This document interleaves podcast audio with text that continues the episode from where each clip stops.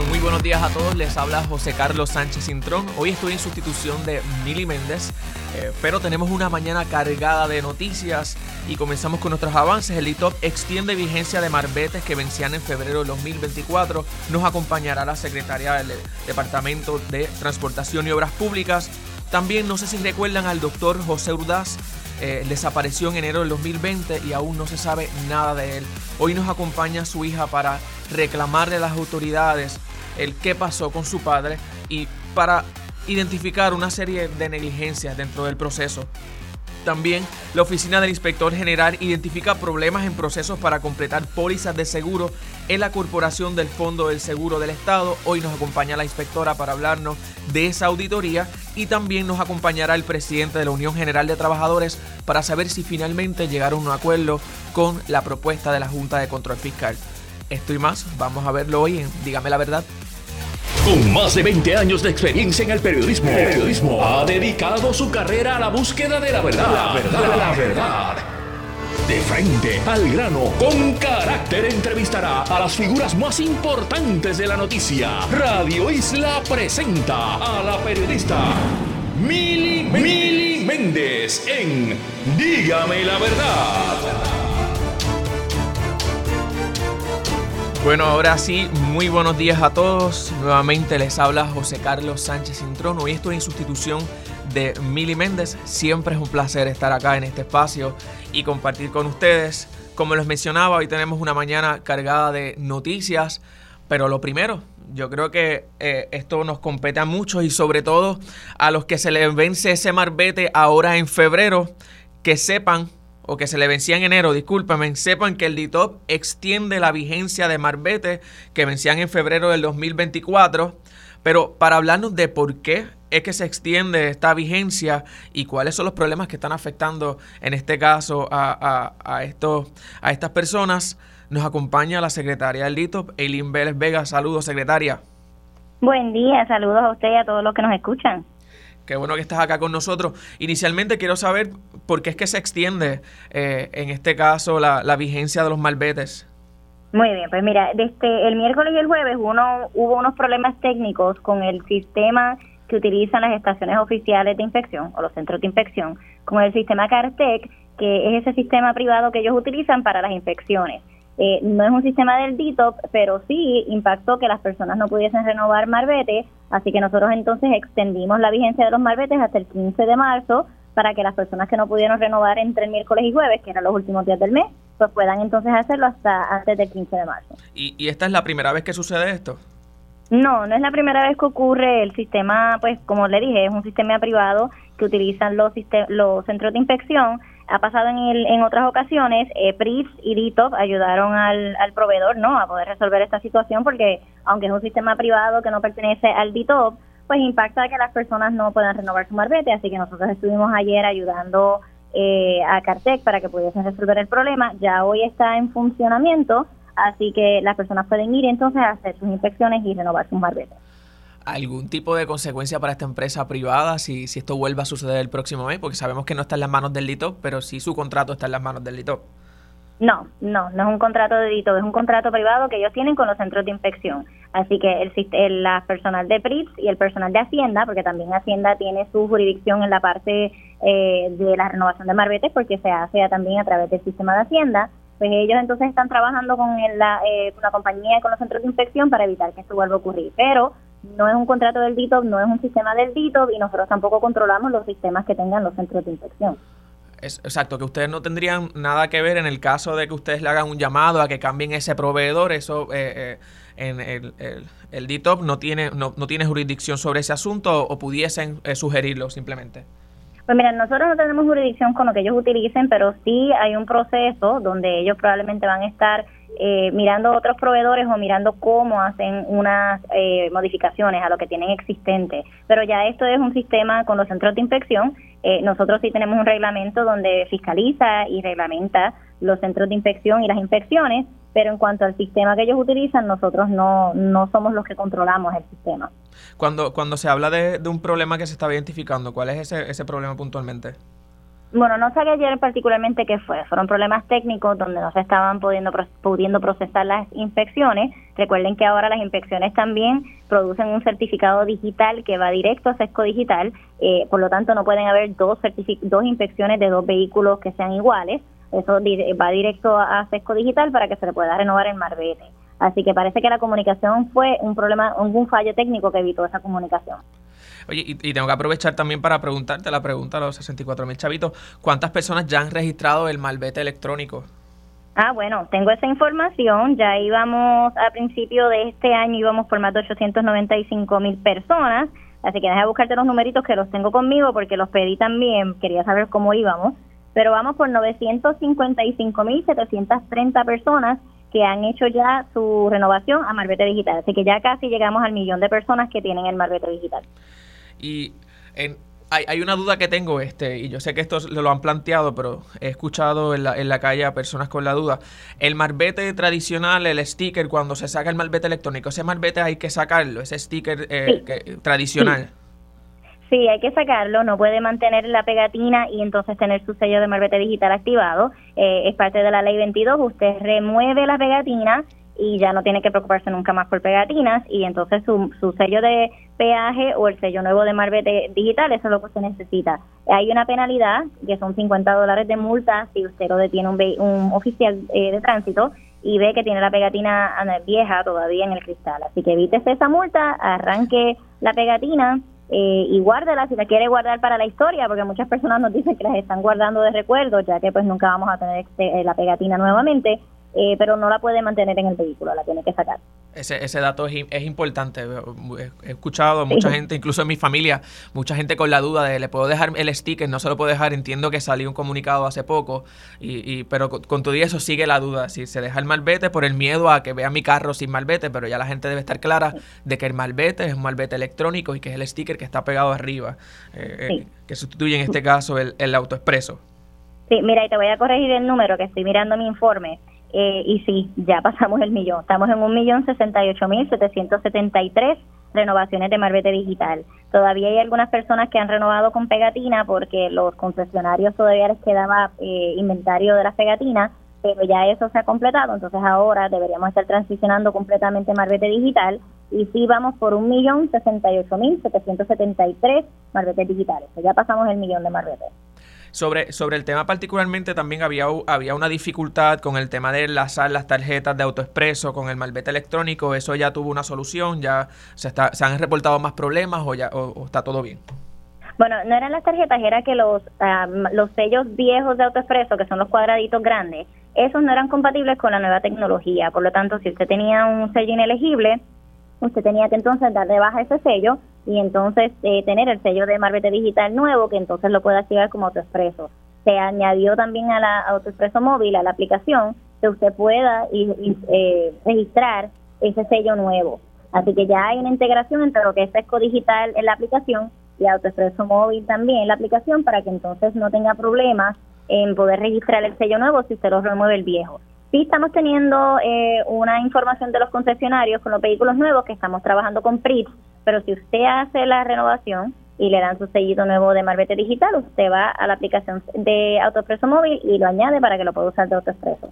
Así que no debe tener ese problema, ya todo eso se trabajó con las aplicaciones que tenemos disponibles. Otra pregunta igualmente, ¿se pudiese tener el sello de AutoExpreso y el sello del Marbete electrónico a la vez?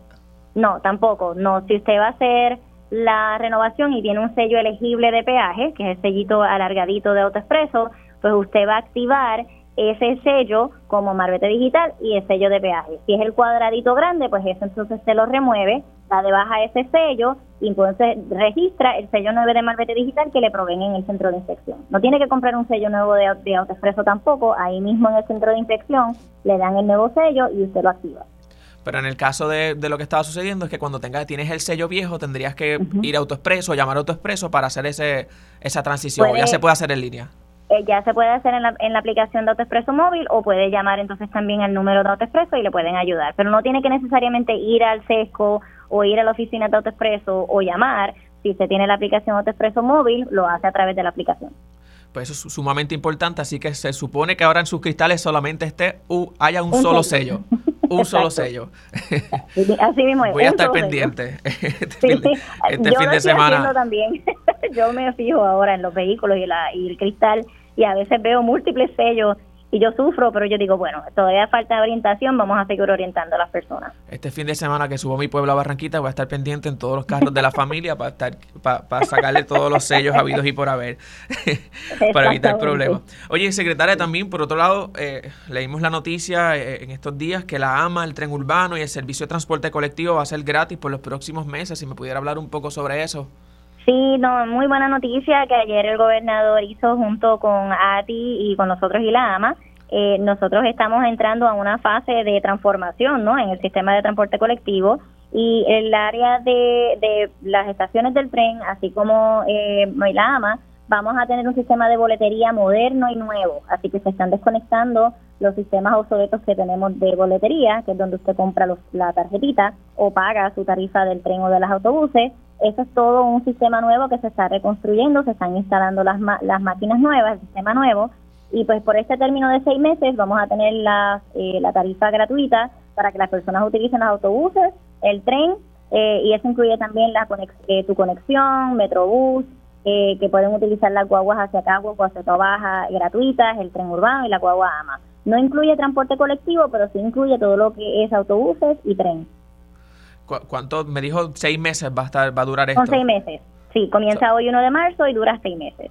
Seis meses. Eh, como, ¿En qué mes básicamente va a ser el cálculo? Más o menos finales de agosto, principios de septiembre. Tengo que ver exactamente dónde caen esos seis meses, pero son hasta más o menos agosto, septiembre. Vamos entonces a tener esa. Y se va a anunciar eh, nosotros vamos a hacer unas campañas educativas de cómo utilizar el nuevo sistema. Inclusive, si me están escuchando y usted tiene una tarjetita de las tarjetas que se le dan para usted entrar al tren, que es la, la tarjetita magnética, ¿no? Que dice eh, ATI, no vote esa tarjeta porque si usted tiene eh, dinero disponible en la tarjetita, usted va a poder transferir ese balance a la tarjeta nueva, que es más como una tarjeta de crédito, una tarjeta inteligente, y entonces ese dinero se le va a transferir. Así que no vote su tarjetita si usted tiene balance, yo tengo una que tiene balance, ese balance de ese, de ese dinero lo puede entonces transferir a la tarjeta nueva que vamos a, proveer. ¿Y cómo la gente podrá acceder a, algún tipo de este transporte cuando entró a la AMA, tren urbano? ¿Simplemente van a estar las puertas abiertas? ¿Va a haber algún tipo de registro? No, no, simplemente usted va y utiliza los autobuses y utiliza el tren. Queremos promover que las personas utilicen el tren, que si nunca lo ha hecho, usar los autobuses o el tren, que, que lo usen, que aprendan cómo, cómo se conecta, las áreas que usted puede llegar, eh, las rutas y promocionar no que, que aumente ese patrocinio del de transporte colectivo. Nosotros tenemos eh, las guaguas de la, la ruta de 20 que va hacia Tobaja, la ruta de 30 que va hacia Caguas, esas se conectan ¿no? directamente al tren urbano y de ahí se conectan al sistema de transporte colectivo que tienen los municipios. Así que sí hay muchísima disponibilidad para que usted pueda entonces aprender a usar ese sistema. Hay unas guaguas que llegan hasta el aeropuerto, porque muchas veces nos dicen el tren no llega hasta el aeropuerto, pero las guaguas que alimentan el tren sí. Así que hay muchísimas oportunidades para que las personas prueben el sistema y ahora es gratuito, así que es el mejor momento. Muchas personas llevan los niños para que los puedan utilizar. Eh, nosotros lo que queremos es que todo el mundo eh, eh, aprenda a usar el, transporte colectivo y si ya lo utiliza, pues ahora aproveche esta temporada de tarifa gratis. Y le pregunto, ¿hay, planes de nuevas rutas para la AMA en este caso? Pues mire, nosotros estamos haciendo un análisis de alternativas de extensión del servicio del tren. Así que en ese análisis sí se van a evaluar extensión del servicio del tren, ya sea por rutas adicionales con guaguas adicionales o un, uno de las dos de las otras este, alternativas pudiese ser un riel como el que hay ahora o un riel liviano porque tenemos el pesado. Eh, así que este análisis está estudiando todo eso también eh, todo eso también está estudiando extensión al área del, de Santurce al área de Viejo San Juan al área del centro de convenciones nosotros estamos haciendo un estudio para extender las rutas de las guaguas hacia Ceiba y así las personas que vayan, eh, que lleguen a los terminales de Vieques y Culebra, que viven en las islas municipios, pueden llegar hasta San Juan con transporte colectivo, también los turistas. Eventualmente nosotros lo que estamos eh, incluyendo en estos eh, estudios extender el servicio a otras áreas de la isla fuera del área metropolitana. Esa es la misión y la visión de lo que tenemos en, en ATI, ¿no? Bajo transporte colectivo. ¿Y expectativas de tiempo? ¿Cuánto, ¿Cuándo pudiéramos ver esos estudios? Este año, sí, los estudios ya están completándose. Eh, tenemos una primera fase del resultado de la extensión del, del servicio del tren en las próximas semanas y en los próximos meses van a ver que va a haber una solicitud de propuesta para extender esa ruta hacia Ceiba. Así que eso está pasando este año. Ya extender las rutas de las guaguas o el sistema de transporte colectivo hacia quizás Aguadilla o Ponce, pues eso va a conllevar eh, varios años porque todavía eso se está estudiando y necesitamos también que la, eh, la, la, Administración Federal de Tránsito, que es Federal Transit, que nos da fondos federales, nos apruebe esas nuevas rutas y nos dé los fondos también para operarlas. Pues eso son buenas noticias, secretaria. Ojalá se dé. Puerto Rico necesita transporte colectivo eh, en todos los sentidos. Y por último, secretaria, antes de irme, y ahí, ¿verdad? Y un argumento cuando se, se, compartió la noticia de que el tren urbano y la AMA eh, van, a estar, van a ser gratis por los próximos seis meses. La gente rápido pensó, esto se trata de alguna estrategia política. Eh, casualmente se da con previo a, a, las primarias y durante las primarias. ¿Qué responde a ese argumento? Bien, nosotros comenzamos este proyecto en el 2021. Es un proyecto que llevaba pendiente, yo diría, como una década, pero no se había hecho en el pasado. Nosotros controlamos lo que tenemos en las manos ahora. No puedo decir qué pasó antes de que yo llegara al DITOP o que estuvimos bajo la política pública del gobernador. Pero sí es importante también aclarar que nosotros no vamos a detener proyectos nuevos ni programas nuevos porque sea un año eleccionario. Eh, eso es injusto, ¿no? Para, para la ciudadanía también. Así que sí caen dentro de este año, el proyecto va a estar completado este año. Eh, no nos vamos a detener, vamos a seguir anunciando nuevos proyectos, vamos a seguir haciendo las inauguraciones, las primeras piedras. Eso es parte de nuestro trabajo todos los días en el DITO. Así que que sea un año eleccionario no significa que vamos a dejar de anunciar proyectos nuevos o iniciativas nuevas que tenemos en el departamento. Perfecto, pues le agradezco muchísimo su tiempo, secretaria. Ya sabe, la gente hasta tienen hasta el 15 de marzo, su, su marbete se le vencía en febrero, tienen hasta el 15 de marzo. Eh, y deben quitar todos los sellitos habidos y por haber en su cristal, solo tiene que estar el del marbete electrónico en este caso. Le agradecemos. y que no voten la tarjetita del tren que tiene ahora, que la guarde para que pueda entonces también pasar ese balance a su nueva tarjeta para transporte colectivo. No la voten, no, manténganla en su cartera. Importantísimo. Muchas gracias, secretaria, por acompañarnos hoy. Claro que sí, buen día y buen fin de semana. Igual, igualmente. Bueno, nosotros continuamos con más de Dígame la verdad. Cuando comenzaba este el, programa, les hablaba de un caso particular que nos eh, estuvimos discutiendo en Rayos X el pasado martes. No sé si recuerdan eh, al el doctor José Urdaz, este nombre. Eh, lo escuchamos mucho en diciembre del 2020 porque fue reportado desaparecido en circunstancias extrañas, supuestamente en una finca aledaña, una casa en donde vivía alquilado en el pueblo de Arecibo. Esta búsqueda del señor Urdaz se dio por muchos días, muchos días. Dura, eh, eh, la policía giró su investigación eh, únicamente a buscar al señor Urdaz en esa finca de 47 cuerdas que rodeaban la vivienda en donde residía. sin embargo, ya han pasado tres años y todavía no se sabe nada del señor Urdaz y la policía insiste en que el médico está en esa finca. La familia y sus hijos siempre advirtieron que ese ángulo que la policía estaba investigando no era necesariamente el correcto y que habían otros elementos dentro de la investigación que no se estaban tomando en consideración.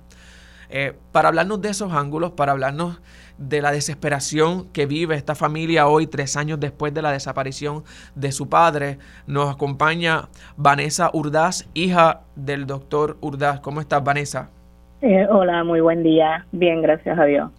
Gracias por acompañarnos, Vanessa.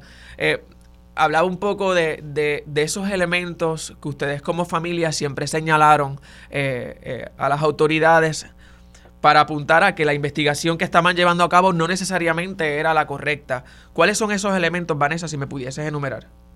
Bueno, primeramente, la casa no fue revisada. O sea, la casa cuando yo llegué estaba abierta, la policía no entró, no tomó evidencia solamente se enfocó en que la cerradura no estaba forzada. Yo encontré su pantalón con su cartera en la cama, eh, lo encontramos mi hermana y yo, así que eso fue uno de los puntos, o sea, no se tomó huella digital, no se tomó nada dentro de la casa. Lo segundo es que el donde aparece el jeep es un área que ya mi papá no estaba frecuentando. El jeep aparece con seguro. Mi papá nunca le ponía seguro ni a los carros ni a las puertas Tan es así que la guagua que tenía en la marquesina de la casa estaba sin seguro con sus documentos. Su chequera estaba allí y las llaves pegadas. Yo solicité en el momento en que a mí me llamaron que encuentran el jeep ese 19 de diciembre que ese no era mi papá el que lo había puesto ahí, que por favor le tomaran huellas digitales al carro. ¿Nunca le tomaron huellas en ese momento? No, no, se le tomaron huellas.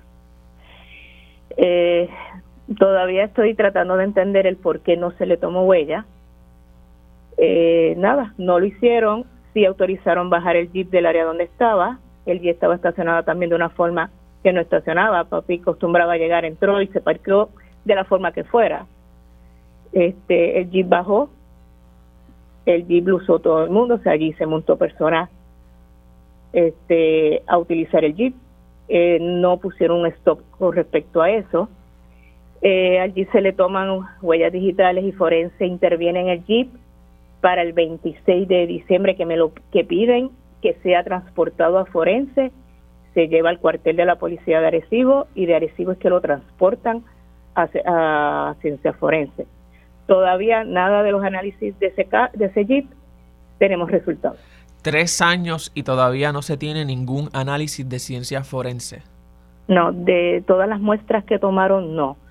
Eh, el 26 de diciembre también entró forense en la casa, tomaron unas muestras y tampoco tenemos eh, resultados de esas muestras. Eventualmente en otra de las entradas que se hizo a la casa, porque a la casa se entraron 19 veces, se encuentra una chancleta en la parte de atrás y da la casualidad que es por el mismo camino donde apareció en su momento el perro lastimado. Y esa chancleta tampoco se ha evaluado. O sea, nada de ese tipo de evidencia se ha evaluado.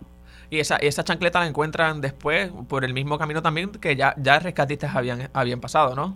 Correcto, sí. Eh, y entró muchas personas a la casa, o sea, la escena se desvirtuó totalmente, o sea, los mismos rescatistas me comentaron a mí que ellos no tenían una forma de seguir unos pasos, una secuencia, porque todo se había este, dañado, como dicen en la escena, porque porque todo el mundo pisó todo, ¿entiendes? O sea, no había rastro que seguir. Y aun cuando están todos estos elementos, es importante que la gente sepa, aun cuando eh, los hijos señalan estos, estos elementos sospechosos desde un principio, el vehículo, la chancleta, las huellas, cómo estaba cerrado ese vehículo, el tema de los perros, ¿verdad? Que me llama mucho la atención, que siempre lo estaban esperando frente a la casa eh, eh, y, se iban detrás de él cuando él se iba para la finca, pero cuando llegaron a buscarlo y siempre los perros estuvieron frente a la casa como si él hubiera salido. Aun cuando estaban todos estos elementos rodeando esta investigación, la policía siempre identifica, ¿verdad? Y gira su investigación a que el señor Urdaz está en esa finca y tres años después, aún con todos estos elementos, aún después que entraron muchos rescatistas y estuvieron más de 19 días, entiendo, buscándolo dentro de esa finca, la policía, nosotros el martes la entrevistamos en vivo Rayos X, insiste en que se trata de una persona desaparecida y descartan ángulos criminales dentro de esta investigación, pero sabemos, ¿verdad? Y, con la evidencia que tienen los hijos, que no necesariamente se debe tratar de un asunto, un accidente dentro de la finca, porque si no está el cuerpo allí, ¿dónde está el señor Urdaz? Esa es la pregunta. Eh, ustedes tuvieron una reunión también con el Instituto de Ciencias Forenses la pasada semana. Casualmente, tres años después, nosotros le hicimos una solicitud al Instituto de Ciencias Forenses para entrevistar sobre este caso y llaman a la familia del doctor Urdaz. Ustedes fueron allí al instituto. ¿Qué fue lo que le dijeron? Bueno, gracias a, la, a tu intervención, pues lo, la reunión. En la reunión, pues todavía se está trabajando en realidad ellos están más enfocados en lo, la usamenta que se les solicitó fuera revisada. Eh, puede ser, puede no ser. O sea, todo esto nosotros lo que queremos es saber sí o no. Si es no, seguimos con nuestras búsquedas, seguimos buscando. Si es sí, hay que tomar acción. Pero necesitamos información, necesitamos respuesta. Eh, ellos se han enfocado en eso. Ese mismo día le toman el ADN a mi hermana este, para ponerlo entonces también en la base de datos, algo que debió haberse hecho desde un primer momento. Este, de las pruebas que cogieron de la casa y de las muestras del Jeep, no hay ningún resultado. Eso eh, y ese, ese dato es importante, déjame destacarlo. Encontraron una osamenta en el 2022, si no más me, me equivoco. En mayo. En mayo de 2022, en un lago en Aguadilla.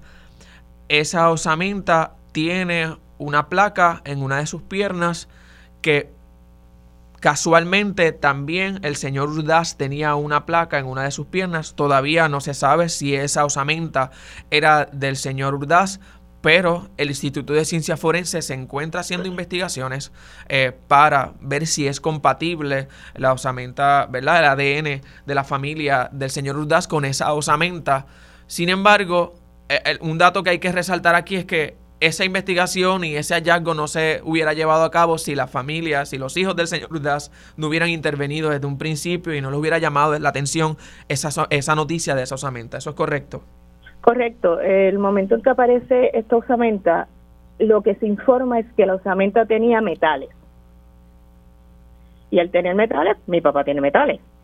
Mi papá tenía metal en la pierna, tenía metal en el cuello. O sea, eh, del lunes es que nos certifican que esa osamenta pues no tenía cervicales, o sea, que era donde una de las áreas donde él tenía placas también, ¿entiendes?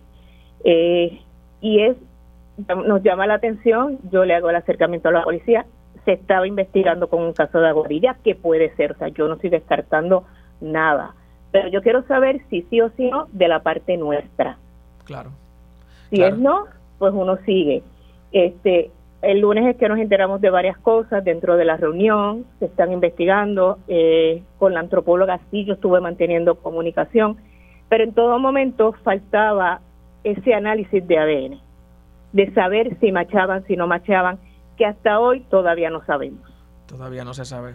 Nosotros...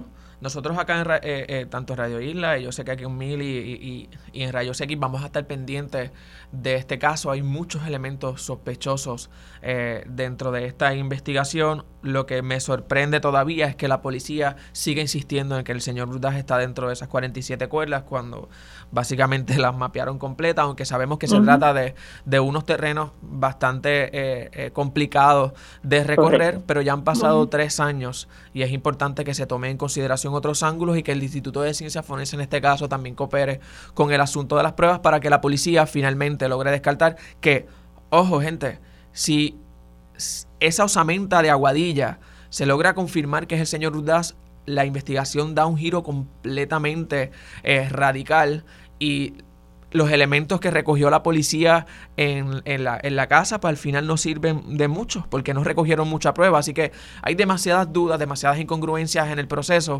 pero nosotros vamos a seguir investigando para y dándole seguimiento para ver si finalmente ustedes como familia tienen esa certidumbre que tanto están buscando.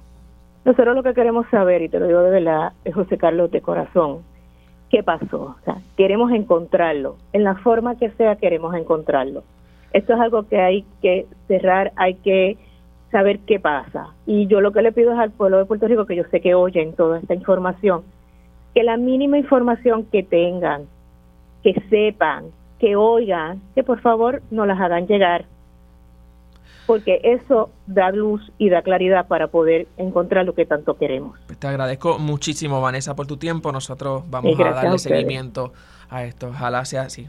Muchas gracias. Nosotros vamos a una pausa y continuamos con más de Dígame la Verdad. Dígame la verdad. Las entrevistas más importantes de la noticia se escuchan aquí. Mantente conectado.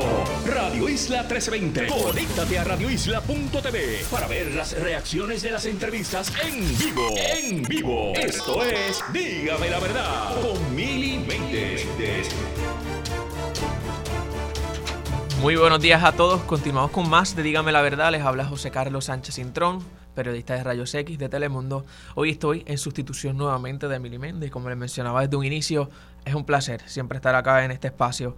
Eh, hablábamos eh, con la secretaria del DITO. Ya saben, tienen hasta el 15 de marzo, aquellos que se le venció el marbete en febrero, tienen hasta el 15 de marzo para renovar su marbete debido a problemas eh, con los centros de inspección y también si tienes los sellitos puestos dentro de tu del cristal de tu carro que no sea el malvete electrónico, quítalo que también te van a multar por eso.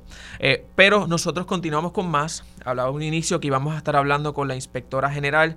Eh, la oficina de inspector general identificó problemas en procesos para completar pólizas de seguro en la Corporación del Fondo del Seguro del Estado. Para hablarnos de esa auditoría y de ese informe que levanta la Oficina de Inspector General, con nosotros nos acompaña la licenciada Ibeliz Torres. Saludos, inspectora. Saludos, José Carlos. ¿Cómo te encuentras? Un placer estar con ustedes. Igualmente, igualmente. Inicialmente, háblanos de esa auditoría, eh, de ese informe que se levanta dentro del, seguro de la corporación del fondo, del fondo del seguro del Estado. Eh, levanta preocupación lo que, lo que ustedes están aquí planteando. Eh, José Carlos, como parte de, la función que realiza la Oficina del Inspector General, ¿verdad? Pues ahora todos los informes que se realizan eh, son, son públicos, así que, pues en efecto, se publicó un informe relacionado a esta intervención en la Corporación del Fondo del Seguro del Estado, en la que los auditores identifican eh, problemas en la precisión de la determinación de las nóminas eh, estimadas para el cálculo eh, en los procesos de el cobro de las primas para la formalización de las pólizas de seguro eh, obrero patronales. Eh, para efectos ¿verdad? del público en general, pues básicamente todos los comercios en Puerto Rico tienen que eh, someter un proceso de pago de pólizas ante lo que es la Corporación del Fondo del Seguro del Estado para cubrir precisamente pues a todos los empleados que trabajan tanto en las entidades públicas como privadas. Así que con relación a ese particular se evaluó el cumplimiento del Fondo del Seguro del Estado con la reglamentación que aplica a determinar precisamente esos cómputos que se supone que se lleven a cabo para determinar el pago de las pólizas. Y es ahí donde los auditores pues levantan aproximadamente cinco hallazgos en los que pues básicamente hay unos incumplimientos eh, con eh, eh, los, los cómputos que se establecen y también con el marco regulatorio, ya que se presenta pues que no hay un marco regulatorio claro para la imposición de esas multas y en algunos de los casos también falta de la documentación requerida para poder completar esos expedientes.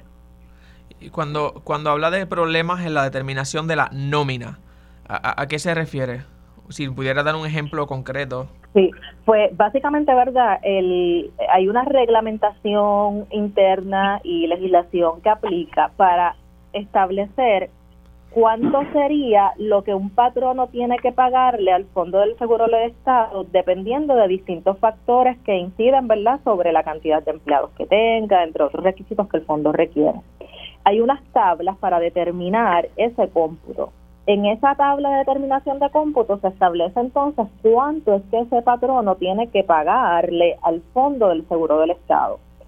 En ese proceso es que entonces los auditores identifican que ese cobro que se hizo, ¿verdad? En algunos en los casos de la muestra particularmente, ¿verdad? Que es importante aclararlo, que ese cobro que se realizó a esos patronos pues representó incongruencias a lo que se supone que hubiese sido conforme a las tablas. ¿El cobro era eh, menos o más? en algunos, eso te iba a comentar, en algunos casos de menos y en algunos casos de más. Así que, ¿verdad? No hay eh, como un patrón eh, uniforme de que te pueda decir que todos los casos fueron de más o que todos los casos fueron de menos, sino que en algunos casos se identificó que se cobró de más y en otros casos que el cómputo fue de menos. Así que eso trae a la atención de la Oficina del Inspector General solicitarle eh, al Fondo del Seguro del Estado que entonces atienda de inmediato eh, las instrucciones claras y precisas sobre cuáles son los procesos que van a aplicar a cada uno de los empleados para poder hacer ese cómputo a los patronos, toda vez que otro de los hallazgos que se levanta del informe es que la reglamentación no está clara. Y aparte de eso, pues entonces hay, ¿verdad? Como que unas incongruencias entre lo que eh, los eh, técnicos que hacen este cómputo eh, manifestaron en las entrevistas de examen versus lo que está establecido en la reglamentación interna de del Fondo del Seguro del Estado. Hablamos, hablamos de dinero, se, se, ha perdido dinero durante todo este tiempo eh, público por esta, ¿verdad? Esto que ustedes están identificando. En efecto, de los hallazgos que se levantan, como te mencioné, ¿verdad? Hay casos en que se facturó de más, hay casos en que se facturó de menos. En los casos en que se facturó de menos, se levanta precisamente por los auditores que se dejó de devengar eh, dinero, pues por la falta de realizar los cómputos adecuados y entonces pues también hay que atender los casos en que se pudo haber facturado pues de más al patrón. Así que es bien importante que, por ejemplo, lo que es la forma de pago de las pólizas permanentes domésticas se calculen correctamente, en lo que tiene que ver con los criterios establecidos en la reglamentación para establecer la determinación de la nómina consignar eh, y otros aspectos que, que son un poco más técnicos porque tienen que ver ¿verdad? con esta en esta estas tablas que dan el paso para poder computar estas pólizas pues se aclaren, se revisen de forma tal que pueda haber uniformidad y que también pueda haber unos controles adecuados en cuanto a eh, el aspecto de que no se pueda prestar a que pueda haber eh, disparidad, ¿no? O pueda haber incongruencias en lo que se le factura o se le cobra a los patronos. Y le, le quería le quería preguntar, siempre me gusta esto, ya sé ya sé que habló de unos pasos a seguir, consecuencias finalmente si esto no se ejecuta o si no se lleva a cabo eh, esas instrucciones, ¿verdad? O esas sugerencias que da en el, eh, su oficina. ¿Cuáles son las consecuencias? Pues la, eh, tanto lo que son, ¿verdad? Los oficiales enlaces, las personas responsables de atender las acciones correctivas conforme a las disposiciones de la ley, eh, si incumplen con los términos establecidos por la Oficina del Inspector General, están sujetos a sanciones. Las sanciones son hasta un máximo de cinco mil por infracción probada, que es lo que la ley permite, y eso lo determina pues ya un juez administrativo en un proceso imparcial que se ofrece. Pero sí, eh, la ley dispone que si se incumple con las recomendaciones que se requiere por parte de la Oficina del Inspector General, se puede dar paso a solicitar un proceso de sanción. Inspectora, y también quería quería preguntarles, eh, nosotros tuvimos una, una, una, entrevista hace poco en Rayos X en Telemundo y quedamos pendientes una, una auditoría a la Lotería Tradicional de Puerto Rico. ¿Cómo va esa, eh, esa, esa, inspección?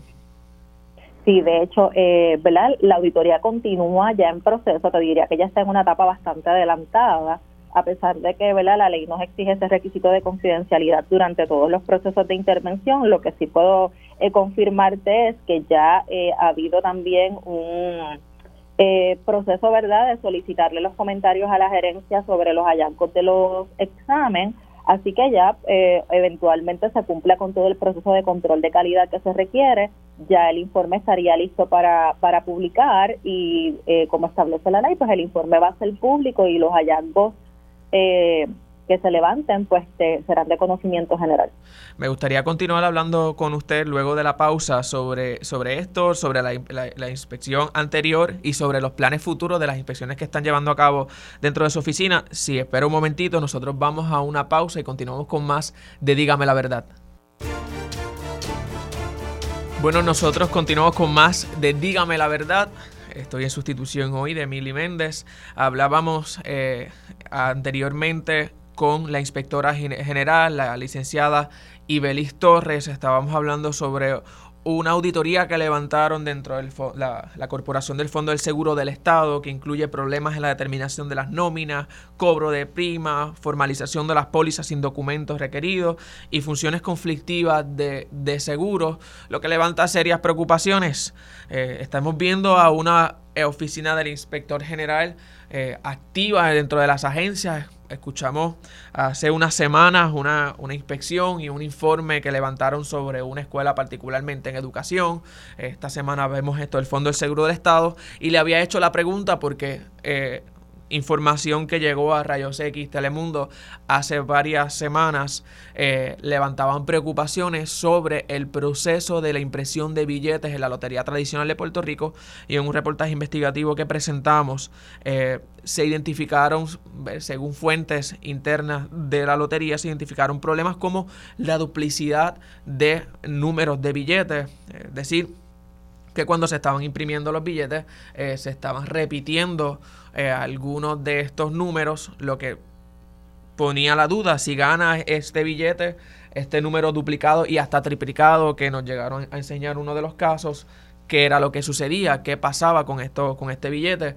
En, el, en este caso nosotros hicimos una entrevista a, a la secretaria y en aquel momento no, la respuesta fue eh, que si uno de estos billetes salía ganador, eh, pues se le iba a pagar el primero que llegara. El resto pues tendría que ir a los tribunales a reclamar eh, ese premio. Pero nosotros obviamente hicimos, quisimos acercarnos a la oficina del inspector general porque supimos que la oficina del inspector general estaba haciendo una auditoría dentro de la lotería tradicional que precisamente eh, buscaba observar este tipo de procesos con la nueva maquinaria que se compró en la lotería tradicional y con eso me quedé hablando con la inspectora general en el pasado segmento, la licenciada Ibelis Torres. Eh, licenciada, me estaba hablando de que la auditoría va en proceso.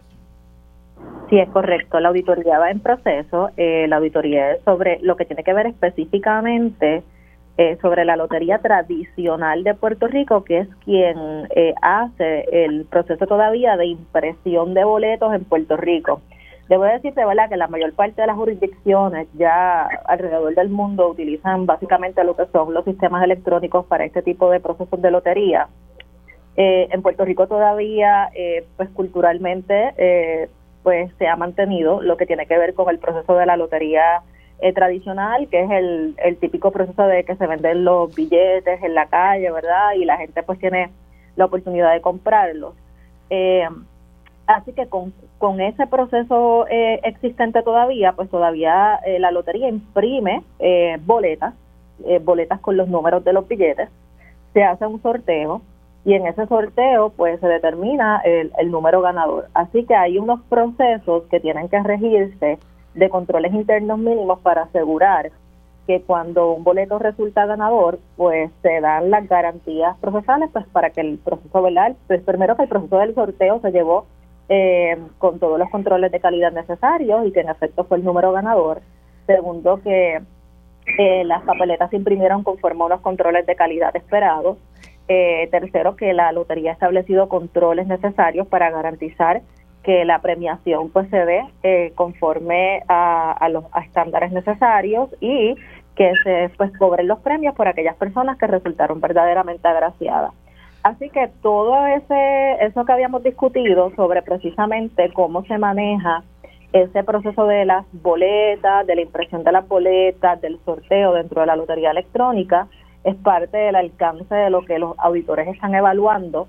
Y ahora pues eh, habiendo ya hecho las pruebas, los debidos procedimientos, pues lo que correspondería sería eh, como parte del proceso de examen que ellos levanten los hallazgos y algunos que hay de esa intervención y eh, se solicite a la gerencia que responda por cada uno de esos hallazgos de una explicación, eso es parte de los estándares de auditoría, la gerencia tiene que responder esos hallazgos si la respuesta de la gerencia amerita eh, algún seguimiento de parte de la oficina del inspector general, se hace y entonces el auditor concluye. El auditor concluye si está de acuerdo o no, si el hallazgo prevalece.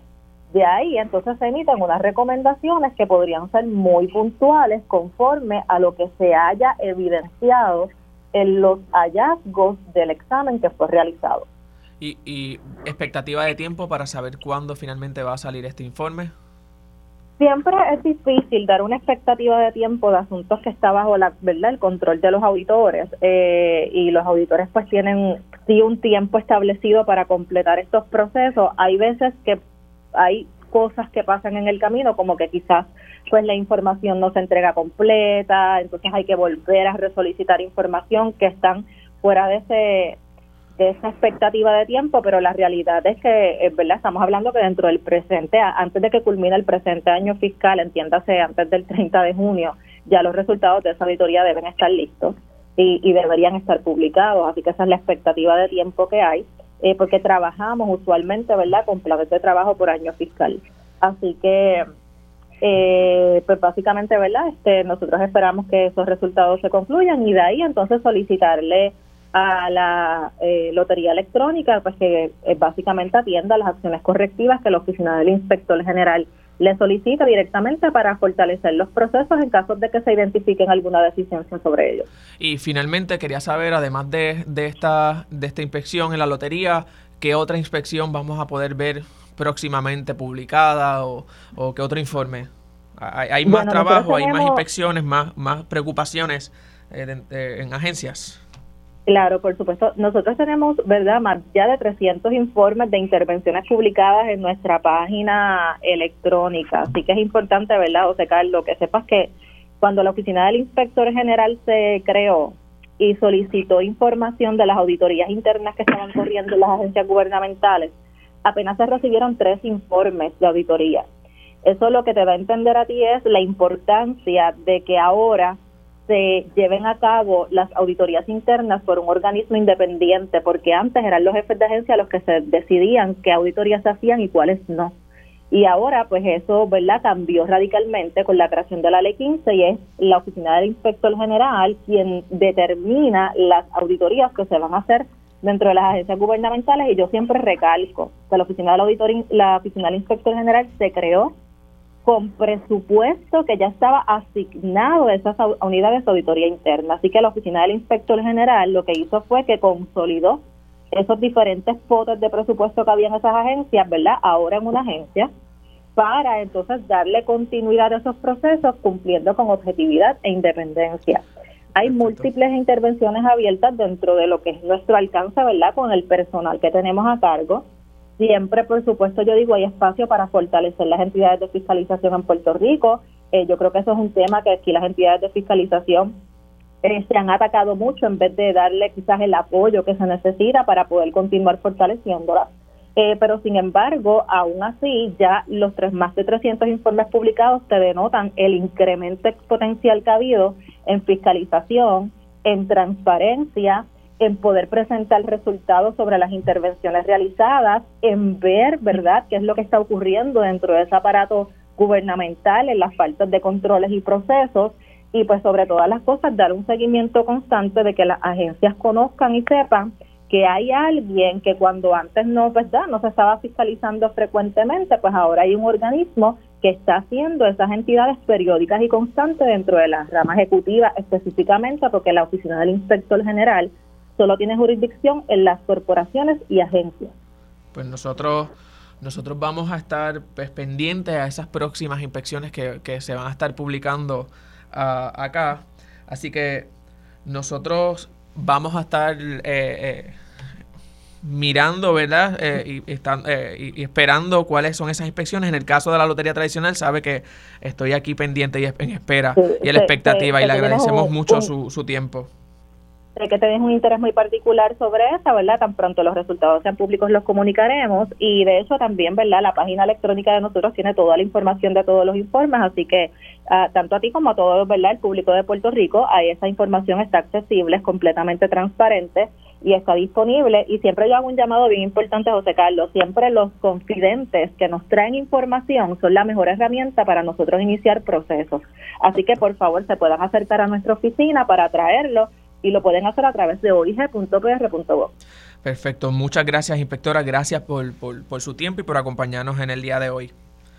Siempre a la orden, José Carlos. Nosotros vamos a continuar con más de Dígame la Verdad. Me acompaña en estos momentos Edwin Méndez, presidente de la Unión General de Trabajadores, para respondernos la pregunta de si finalmente se llegó a un acuerdo eh, con ese planteamiento y esa propuesta que le entregó la Junta de Control Fiscal. Saludos Edwin, todavía no me responda la pregunta que nosotros luego de la pausa vamos a estar conversando, pero quería saludarles y dejarles saber a la audiencia que usted está aquí con nosotros. Saludos. saludos. Saludos a usted y saludos al público Radio Oyente. Luego de la pausa continuamos con más de Dígame la Verdad. Bueno, nosotros continuamos con más de Dígame la Verdad otra hora adicional eh, de este programa. Escuchamos una hora anterior llena de noticias, de informaciones, pero nos queda el panel de periodistas y como les mencioné eh, eh, antes de irnos a la pausa tenemos a Edwin Méndez, presidente de la Unión de Trabajadores y en el panel de periodistas hablaremos sobre la encuesta de Noticer, el caso de Eliezer Molina y otros asuntos políticos que esta semana estuvieron rondando nuestras noticias. Seguimos con más. Conéctate a radioisla.tv para ver las reacciones de las entrevistas en vivo. En vivo. Esto es Dígame la verdad con Mili Son las 10 y 55 de la mañana. Les habla José Carlos Sánchez Cintrón. Les hablaba que íbamos a tener acá con nosotros a Edwin Méndez, presidente de la Unión General de Trabajadores. Hemos estado escuchando las pasadas semanas el reclamo que hace la Unión, en este caso, con el tema de los sueldos. Sabemos que la Junta de Control Fiscal eh, trajo a la mesa una propuesta y que la Unión la está eh, considerando o la está evaluando. Saludos, Edwin. Eh, saludos nuevamente, entonces, este, aquí estamos. Quería hacerle la pregunta, ¿ya finalmente llegaron a un acuerdo? ¿Miraron esa propuesta? Que, bueno, eh, como habíamos dicho, eh, estamos trabajando esa presentación que nos hicieron. Eh, bueno, tenemos que evaluarla bien detalladamente. sí, estos últimos días hemos estado reunidos con eso. hay unas decisiones tomadas, pero tenemos que, pues, la parte tenemos que reunirnos nuevamente, discutir sobre eh, esos asuntos, pero mientras no tengamos eh, algo claro sobre esa presentación, pues no, no, no estaremos informándolo. Eh, pero ya hay una decisión, ya hay una decisión. Sí, de parte del comité lo hemos estado evaluando, pues tenemos, pero tenemos que reunirnos con las partes para entonces de presentarle nuestra posición sobre lo que hemos visto y, y pero mientras tanto pues no queremos hablar de ningún tipo de número de nada porque no queremos ser responsables en eso. Pero ¿cuánto cuánto tiempo entonces va a tardar esa conversación? Eh, ¿Cuándo, ¿cuándo vamos a estar escuchando? Eh, no, esperamos ya la semana que viene, pues estar trabajando ya con eso y, y, y ver que, tengamos una... Y esta, eh, esta decisión, esta decisión usted... ¿Ustedes creen que eh, la Junta de Control Fiscal esté de acuerdo? ¿Es una decisión que va básicamente eh, eh, acorde con lo que la Junta le está planteando? Bueno, no sabemos. Tenemos que, presentarlo. Ellos pues lo, lo estarán evaluando, entiendo yo. Pero no puedo, no puedo comprometerme de, que de la manera que ellos lo vean. Claro, claro. Pero entonces hay una contraoferta porque no es estar, no es decirle sí a lo que le lo que le propuso la Junta, sino que ustedes están evaluando y reescribiendo entonces esa oferta.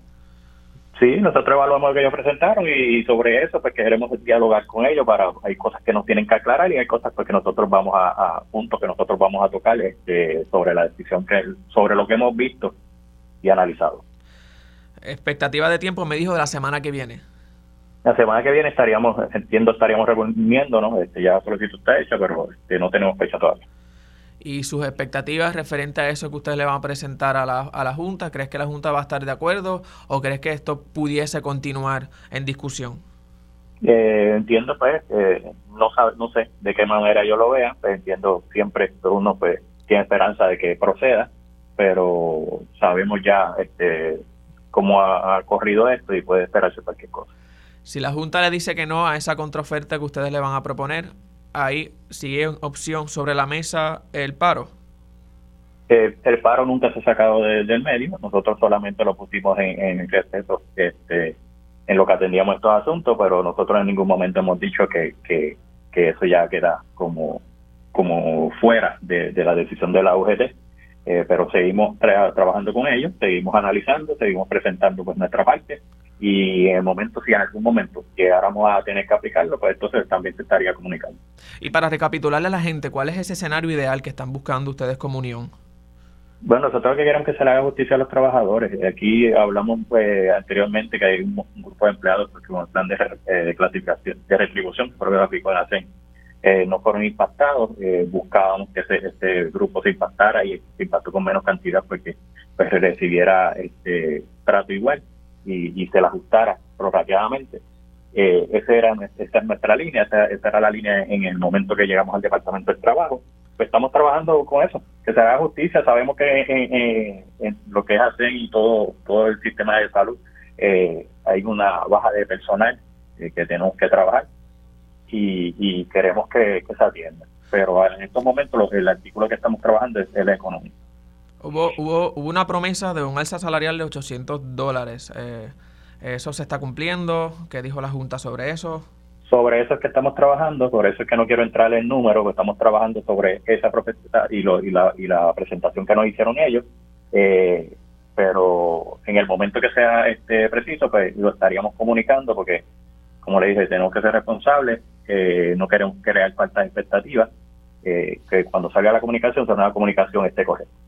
¿De cuántos empleados estamos hablando que ustedes representan en la Unión? Unión ahora mismo tenemos, eh, estamos en 975, era el número que teníamos de, de unionados. Unionados como tal. Sí. Entonces esperamos a la semana que viene ese acuerdo. En el caso de que la Junta de Control Fiscal no esté de acuerdo con esa contraoferta que ustedes están planteando, ¿está la posibilidad sobre la mesa de un paro? Eh, siempre ha estado, siempre ha estado. Eh, otro paso, además del paro, otras alternativas que ustedes tengan sobre la mesa, no van a ceder ante los planteamientos si no están de acuerdo.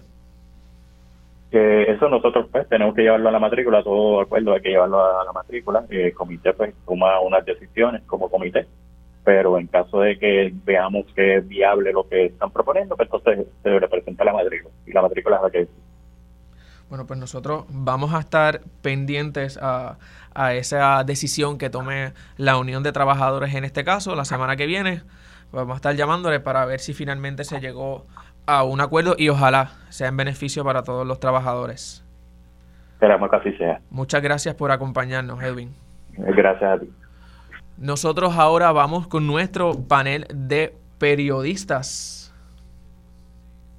En este caso nos acompaña Roby Cortés y Adriana de Jesús. ¿Cómo estás? ¿Cómo están ambos? Buenos días, José Carlos. Eh, un placer estar aquí contigo y, con, con el corillo también de, ay, mi madre, de Rayos X. Estamos tan pegados. Estamos invadiendo todas las áreas. Invadiendo, estamos aquí invadiendo. Pues. Eh, hoy es viernes, como ya saben, hoy es viernes. Mili acostumbra a hacer este panel de periodistas eh, para conversar sobre diferentes temas. Esta semana sabemos que no es la excepción. Estamos, eh, como todo, todas las semanas en Puerto Rico, llenos de noticias y de temas interesantes que, que, que, ameritan conversaciones más allá de, de, informar. en este caso yo quería comenzar hablando con ustedes, aunque hemos discutido varias cosas sobre lo del dito, eh, de, de, de la, malvete, eh, hablamos hoy, ¿verdad? Con la secretaria, nos habló de también de, de este problema que hay con los centros de inspecciones, que aunque son empresas, es una empresa privada eh, la que está cometiendo el error, el, el, Departamento de Transportación y Obras Públicas no puede meter mucho la mano, pero lo que puede hacer es extender la fecha hasta el 15 de marzo, hasta que se resuelva eso. Sin embargo, quería hablar, antes de hablar de eso con ustedes, quería hablar sobre la encuesta de Noticel, porque sabemos que hoy todo el mundo está hablando de esa encuesta. Eh, eh, finalmente salieron los resultados eh, de, esa candidatura a la gobernación y Noticel presenta varios escenarios, en este caso planteando si gana eh, Pierluisi la primaria, si gana Jennifer la primaria, o si ganan este Zaragoza o Jesús Manuel Ortiz, y hace diferentes planteamientos, pero eh, lo que destaca Noticer es que la alianza quedaría en segundo lugar ante cualquiera de esos escenarios. Eh, Roby, si me puedes hablar ahí, ¿cuál es tu parecer ante esta encuesta? Bueno, no, que definitivamente eh, para algunos es una gran sorpresa, eh, sobre todo pues quienes han seguido el bipartidismo usual. sin embargo, pues estamos viendo tal vez la efectividad hasta el momento de de ese, de ese junte, ¿no? En términos mediáticos, en términos de, de la respuesta de la opinión de la gente, eh, sobre todo en, personas menores de 44 años o menos, que por lo que, vi, por lo que vemos ahí están eh, por lo menos eh, convencidos, ¿no? De, de, la efectividad, de lo que puede ser efectivo esa, la alianza, ¿no? Entre el Movimiento Victoria Ciudadana, el Partido Independentista Puertorriqueño y, a Juan Dalmau como, como candidato a la gobernación. Eh, hay que ver, obviamente, esto estamos todavía bien lejos de, las elecciones, pero de seguir la tendencia, pues es un wake-up call. El PPD debe estar hoy, eh, este, pues, tal vez activando un poco sus alarmas, eh, viendo este movimiento.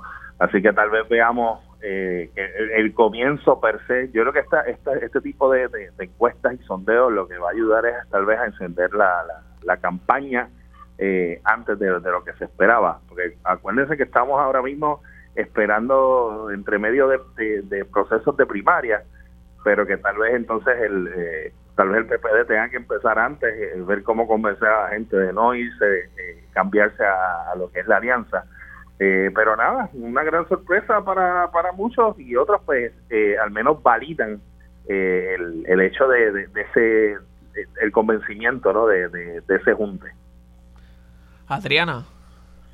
Yo creo igual que Roby que por lo menos en, lo que al PPD les respecta van a tener que estar prendiendo sus alarmas porque en todos los escenarios que plantean Oticel los ponen en tercer lugar los ponen en tercer lugar contra Pierluisi, los ponen en tercer lugar contra Jennifer, eh, Jennifer González, Pedro Pierluisi, eh, y, detrás de Juan Dalmau, obviamente, el candidato de la alianza, y es preocupante, me imagino que están analizando internamente también, porque también hay unas diferencias, unas discrepancias entre, entre los números que sacaría Jesús Manuel Ortiz versus Juan Zaragoza.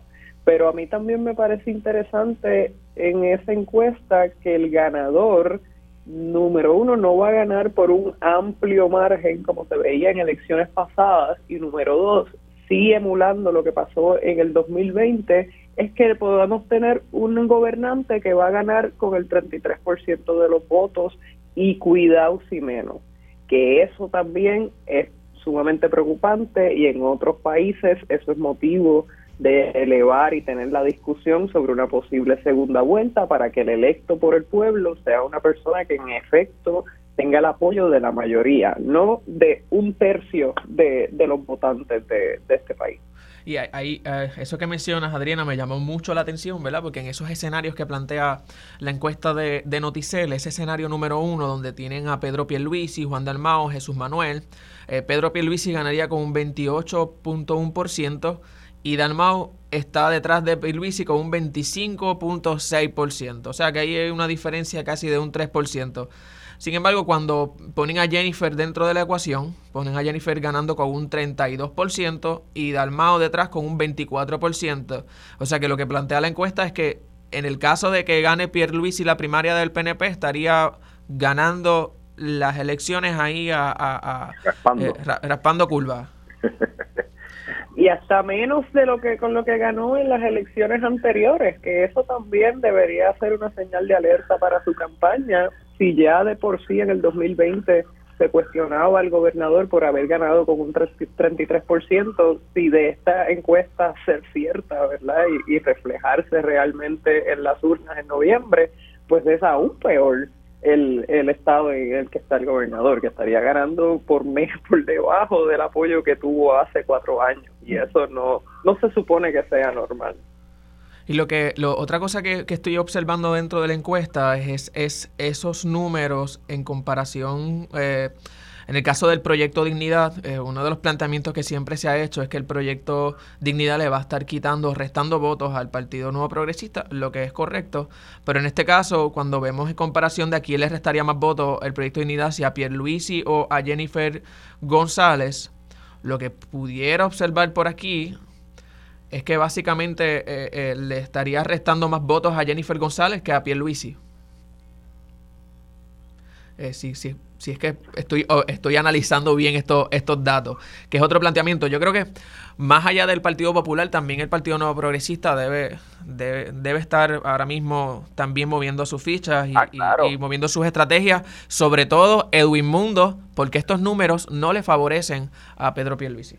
No, y sobre todo, ahí notas la división, porque esta semana, a principios de la semana, eh, comienzo de, de, que Noticias entregó parte de los resultados, vimos en este caso que dentro del PNP per se el apoyo es a Pierluisi, pero entonces el problema es afuera del PNP. O sea, en, la, encuesta de, principio de semana, pues el gobernador estaba pues bien seguro de que iba a arrasar, etcétera. Sin embargo, pues cuando vemos la realidad, eh, pues en Jennifer González tiene el apoyo fuera del partido. Eh, entonces pues, hay que ver entonces cómo Jennifer va a lograr ganar al corazón de rollo y cómo en este caso Pedro Pierluisi va a poder este tal vez eh, pues ganar gente de afuera. Me imagino yo digo tenemos claro de que él es el que tiene la maquinaria ahora mismo o sea es el gobernante tiene 5 millones en presupuesto para ahora mismo.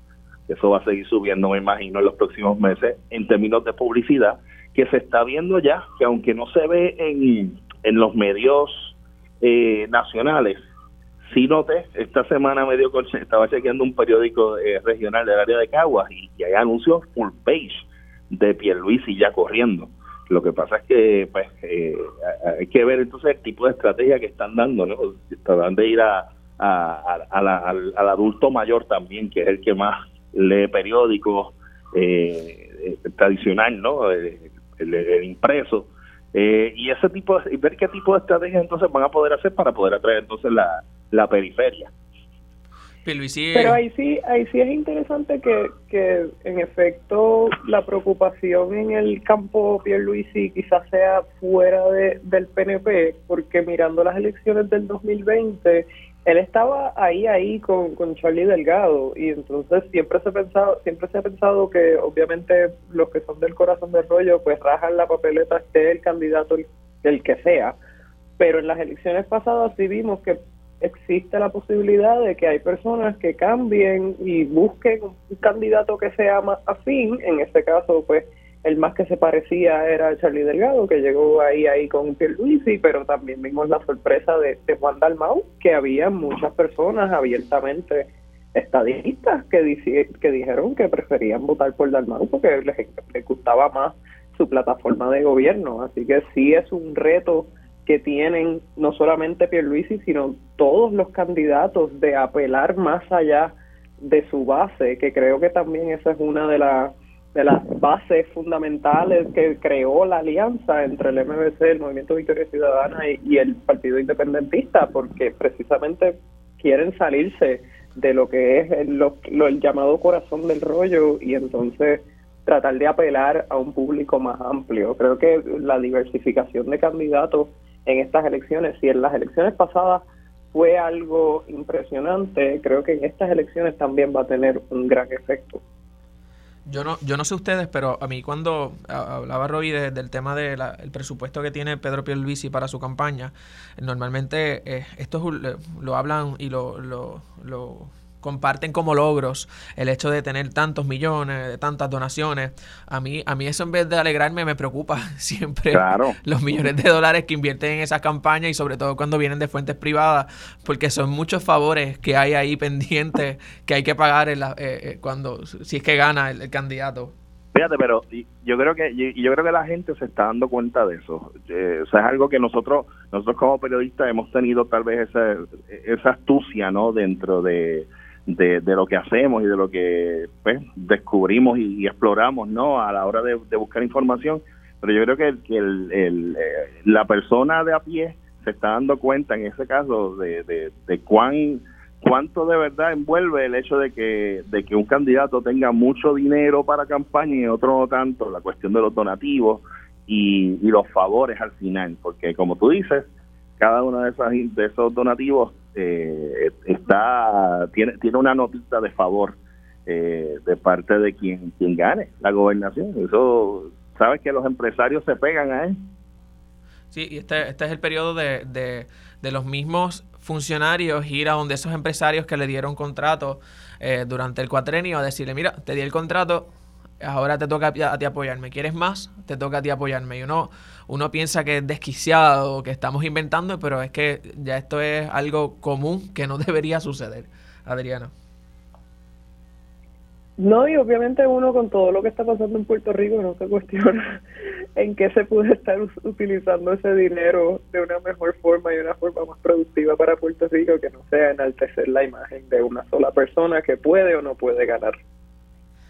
Eh, hablando también de política, quería tocar el tema de Eliezer Molina. Sabemos que en estos días el, el, tribunal dijo no, le dijo no a la candidatura de Eliezer Molina por diferentes circunstancias. Quería escuchar eh, eh, qué piensan sobre esa decisión del tribunal. Y en este caso entiendo que Eliezer está por el momento alineado a, hacer una campaña de write-in. Eh, no sé si que vaya, no sé si vaya a apelar. No, no, no le he escuchado con las intenciones en los últimos comentarios y videos que he visto, eh, pero quería escuchar su parecer sobre esto. Robbie. ¿Quién va? Robbie, Robbie. Ah, ok, eh, pues nada, yo creo que, en este caso Eliezer, para mí, y esto es algo, una opinión personal, yo pienso que, que él sabía que esto iba a pasar. O sea, Él, él ya, yo pienso que, que la campaña de él, la, primero la no campaña y después la campaña súbita de tirarse a, en este caso la legislatura, eh, venía con esa intención de, de que de que lo más seguro iba a terminar una campaña de writing de, de nominación directa. Eh, porque pues o sea la, la forma en que si, si vemos cómo fue que, que arrancó esto fue de manera bien accidentada en enero. Antes de enero nadie hablaba de Eliezer Molina para candidato de nada. Eh, era el, la persona que estaba denunciando eh, situaciones, eh, sobre todo eh, en términos de, del medio ambiente que están ocurriendo en Puerto Rico, pero no no se no, no oficialmente no nunca hablaba de, posible candidatura. así que yo pienso que, que, en este caso la decisión del juez lo que le ha dado es más ímpetu. Para mí le va a dar más votos de writing y Eliezer ahora estará en una campaña hasta noviembre de decirle a la gente cómo escribir su nombre y tenerlo ahí en, fresco en la mente todo el tiempo, como una como las buenas campañas de publicidad han hecho durante a través de la historia. Ah, y si Ricardo Rosselló logró ser eh, delegado congresional eh, sin ser candidato a través del writing, yo no dudo que, que, pues, que tenga la posibilidad de entrar eh, en la legislatura. Pues tiene, para mí, yo le veo posibilidad. Consiguió los endosos. cuando se tiró a gobernador. Consiguió los endosos más rápido que mucha gente. Exactamente. Yo considero que, no porque y ahora y ahora estamos viéndolo. Acuérdate que, que, ahora tiene un bagaje que antes no tenía. O sea, llevamos eh, estos estos últimos años eh, eh, hemos visto a, a en acción para algunos estarán de acuerdo o no con su forma de, hacerlo, pero ha sido efectivo y lo hemos visto en, decisiones de, de, situaciones como ve, como les dije ahorita del medio ambiente, en este caso de eh, y casos que siguen vigentes, que, veremos que sucederán, como en el caso de, de la pareja. Adriana. A mí me pareció bien curioso que en esta en esta vuelta, ¿no? En este interés de correr por el Senado, como dice Robbie, un poco accidentado, pues no pudo cumplir con los requisitos, pero en el 2020, pues sí, pues en el 2020 no tuvo problemas para correr, consiguió dos, consiguió eh, los documentos que tenía que someter, igual acá, pero o sea, no, me estuvo bien curioso esa parte, porque uno pensaría que, ah, mira, es novato, nunca lo ha hecho antes, pero sí, él lo ha hecho antes, sí tiene conocimiento de cómo son las cosas. Quizás es que no se había decidido a, a qué candidatura quería someter, porque recuerdo que hace unos meses eh, se comentaba, o no sé si era la gente o era él, pero como que lo querían de gobernador nuevamente corriendo para la, candidatura de la gobernación. Es que si, si nos damos cuenta, Eliezer ha sido una figura que no ha desaparecido nunca de ruedo en términos de redes sociales, eh, hablando de cuando, eh, en cuanto a tema ambiental, ha estado presente en, todo momento. Pero ese, ese planteamiento, Adriana, justo lo tenía en la mente de, de si le funcionó eh, y llenó todo bien e hizo todo como candidato a la gobernación, ¿por, por, qué no lo pudo hacer entonces en este caso como candidato para el Senado? Aunque yo pienso que aquí hay un elemento también importante que este asunto y este mensaje de persecución política eh, y de que sacaron un candidato que con el que yo iba a votar, lo sacaron de la papeleta, anima a mucha gente y sobre todo a su población a hacer una campaña para hacerlo el, el right-in. Yo, yo pienso que, como dice Robbie, hay posibilidad de que la gente se mueva a, votar por él, sobre todo porque hay este ánimo de, enfrentar a, a, los candidatos de turno, que en este caso, según Eliezer, pues en muchas ocasiones ha mencionado que se trata de un asunto de persecución política, más allá de cualquier irresponsabilidad o de un asunto de no llenar documentos, etcétera. Bueno, pero, o sea, si la, la ley está ahí, está clara y se sabe desde hace meses que tienes hasta el 2 de enero, si no me equivoco, para entregar los documentos o entregar prueba de que los documentos están en proceso. Según la, de, la determinación del juez, eso no pasó. Y según la determinación del juez, el, el mismo Eliezer Molina durante la vista indicó que no lo había hecho. O sea que yo lo encuentro un poquito o sea, difícil de, defender en ese aspecto porque la regla le tiene que aplicar a todo el mundo. Y, y si bien le aplicó al IESER, pues sí tenemos entonces que estar vigilantes y pendientes que le aplique en efecto a todo el mundo, que no sea solamente a candidatos independientes o candidatos independientes en el caso de Eliezer que han sido bien vocales en contra de las administraciones de turno. Que eso es algo que él alega. Sí, nosotros, y, y, yo creo que es un tema que, va a seguir picando. Yo, esto no se acaba aquí. Sabemos que Eliezer, va, Eliezer no es una persona de quedarse callada y quedarse con, con estas decisiones. Vamos a hacer una pausa, pero vamos a continuar eventualmente con este panel de periodistas en Dígame la Verdad. Bueno, nosotros continuamos con Dígame la Verdad. Hoy es viernes, es panel de periodistas. Estoy en sustitución de Mili Méndez, pero también estoy muy bien acompañado con Adriana de Jesús. También tenemos a Roby por aquí. ¿Cómo están nuevamente? ¿Están por ahí? ¿Me escuchan? Sí, sí, estamos aquí. Muy bien, muy bien. No estoy solo. No, no me dejen solo, por favor. bueno, les hablaba ahorita, hablamos ya de política, pero quería, quería escuchar eh, qué piensan sobre dos cosas. Estuve en una entrevista con la secretaria del Departamento de Transportación y Obras Públicas, Elin Vélez Vega. Hablaba un poco sobre el tema de las inspecciones, etcétera, pero también le hice la pregunta sobre eh, la noticia que surgió esta semana de la transportación pública, en este caso la AMA y el tren urbano, que serán gratuitos durante los próximos meses. Eh, esto se trata ¿verdad? de una iniciativa de incorporar una nueva maquinaria eh, para específicamente el tema de las tarjetas, etcétera. Pero también le hice la pregunta de los 64 mil chavitos, de si esto no se trata de un asunto eh, político y por qué esperaron ahora. casualmente esos seis meses que se van a dar esta, este periodo de, de, transportación gratuita coincide con las primarias. Eh, obviamente la respuesta es que, es que no, es que es una propuesta que estaba, que se estaba construyendo desde hace tiempo y pues coincide, pero no es parte de. Eh, quería escuchar su parecer referente a esto. Yo creo, adelantándome un poco a Robbie, yo creo que vamos a tener que esperar a que a finalice el periodo y si de aquí a allá en las primarias utilizan lo utilizan como muletilla, pues hay que denunciarlo. Pero Robbie, ¿qué tú piensas? Eh, bueno, yo pienso lo mismo que piensas tú, que piensa José Carlos y que piensa medio Puerto Rico, que pues son cositas que tú tienes la oportunidad de ofrecerle a la gente, eh, pues que tal vez no directamente diga esto es una obra mía, pero es una obra mía. de hecho de que puedas ir gratis al concierto, te montas en el tren urbano, llegas al concert, eh, o tienes que tomar el, la guagua de la ama y ir a algún lugar y va gratis. Esas, esas cosas eh, caen en la psiquis, pero nada, recuerda que siempre la estrategia no te, va, te van a decir que directamente que eso es.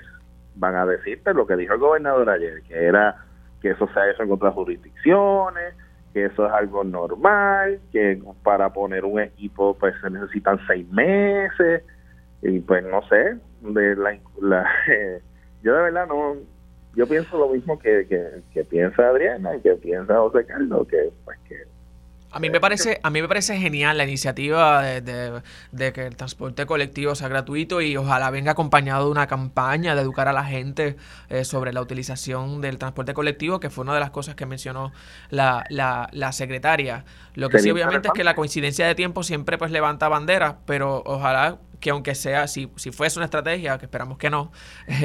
Eh, eh, es, que, acuérdate, es que acuérdate, Carlos, que el problema que tiene el sistema eh, ahora mismo público de, de, transportación es que vino defectuoso de fábrica. O sea, el, ejemplo del tren urbano es el más obvio. O sea, es una ruta que no, no va a muchos lados y pues que la utilidad de, de la ruta pues no necesariamente es para utilizarse todos los días, los 365 días del año, como tal vez en otras jurisdicciones, como en este caso Nueva York, etcétera.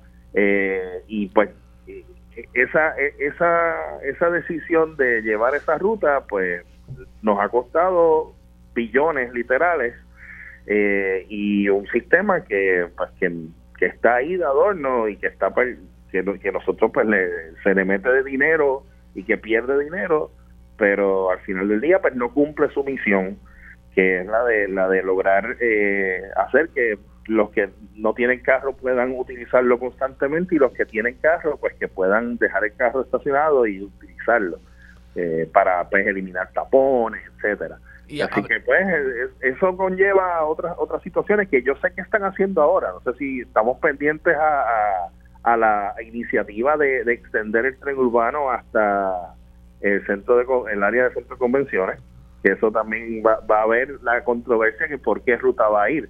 Si por la ruta obvia que debería ser por eh, entre medio de Santurce para darle vida a Santurce, pero es la más cara o a través de el área del campo que no va a parar en ningún lado hasta allá. Hablaba la secretaria también en la, en la entrevista, nos mencionaba que están haciendo, ¿verdad? Todavía están en espera de ese estudio de viabilidad eh, referente a, a, diferentes planes para extender el tren, pero no necesariamente era los carriles del tren, sino pues también con rutas de la guagua, rieles, eh, eh, etcétera y sé que, Adriana, tú llegaste a hacer algún reportaje eh, referente a esto. Entiendo que le tenías el ojo puesto a, los planes específicamente de ese esa posible ruta hacia el distrito T-Mobile, no, sin más no recuerdo. Sí, era, era, hay una propuesta eh, para extender el tren urbano al centro de convenciones y al distrito y obviamente pues eso trae pues muchas preocupaciones de hacia exactamente por dónde se va a correr, va inevitablemente, en ese momento entrevistamos a, al planificador Pedro Cardona y nos explicó que inevitablemente ibas a tener que invadir eh, la carretera o tratar entonces de hacer algo eh, soterrado, pero se veía eh, un poco complicado. Ahí, mientras, cuando, mientras estaba hablando, yo creo que también tenemos que, me puse a pensar, ¿verdad? Que también tenemos que, que cuestionarnos si quizás estamos haciendo la pregunta correcta. Quizás no es que quieren utilizarlo eh, como una excusa o un boletito en la primaria en, en la campaña política. Quizás es otro, no sé, quizás están probando de qué manera se podría privatizar el servicio, porque es mucho más fácil y es la práctica común del gobierno. No me está haciendo dinero, vamos a venderlo. Esto es muy caro la operación, que ya desde hace unos meses eh, vienen diciendo que el tren urbano y, el sistema de transporte público lo que hace es perderle dinero al gobierno, aunque es un servicio sumamente necesario. Eh, tenemos que considerar, claro, sí, vino defectuoso de fábrica, por eso no llega a ningún lado, por eso mucha gente no lo usa, por eso quizás está perdiendo dinero, pero hay que también mirar los próximos meses si se usa de excusa que se perdieron tantos millones en esos meses y no se pudo generar dinero, y yo, bueno, pero la decisión de, de, ponerlo gratis fue de ustedes, están perdiendo dinero por eso. Hay que cuestionarse también si nos estamos haciendo la pregunta correcta y, y, a qué viene esta, esta modernización de la nada. No, definitivamente. Y yo creo que, pues, nuevamente, nosotros los periodistas con el ojo puesto a todas esas decisiones y, y, y fiscalizando eso, eh, esos, esos planes, esperamos que sean para bien. Eh, siempre, siempre deseamos el bien, pero que se usen bien los fondos y sobre todo que se tomen las decisiones correctas para que no estemos finalmente, como ahora, discutiendo malas prácticas. Eh, yo quería pasar de transportación a educación.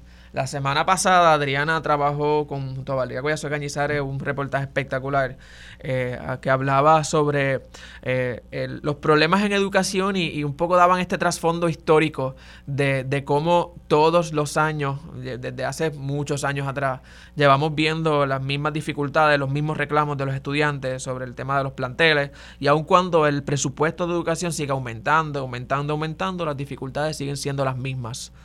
Quiero, que, quiero escucharlos a ustedes sobre este tema, eh, Roby, Adriana. Bueno, estamos ante niveles históricos de, de, fondos para educación con una cantidad baja histórica de estudiantes. y sin embargo, pues vemos necesidades iguales o peores que a lo mejor hace 10 años. Eh, en, cuanto a la planta física, en cuanto al acceso a, a, lo que a cosas básicas como hasta el papel de baño que, a veces en los salones eh, el maestro termina llevando papel de baño y otros y otros asuntos para allá y que los, incluso están actuando algunos de en cierto modo hasta de consejes de su propio salón eh, y, y, nos preguntamos dónde va ese dinero. Y nos damos cuenta a través de historias como las que ustedes en Rayos X eh, han, han hecho continuamente y yo los felicito de verdad porque han puesto, eh, han puesto la lupa sobre esas situaciones y vemos la, lo que es el, poder de la política dentro del sistema de educación. O sea, la, la cantidad de contratos que se otorgan que tú que tú no ves ningún tipo de beneficio, la, la cantidad de, de, dinero que tú ves invertido en cosas que, terminan siendo almacenadas y nunca usadas, que lo vimos en un informe del de, Contralor hace, hace el mes pasado, bueno, a principios de este mes, eh, que se guardaron en Guaynabo, productos que se compraron a, un contratista y que jamás ni siquiera se distribuyeron, no se usaron y se dejaron perder.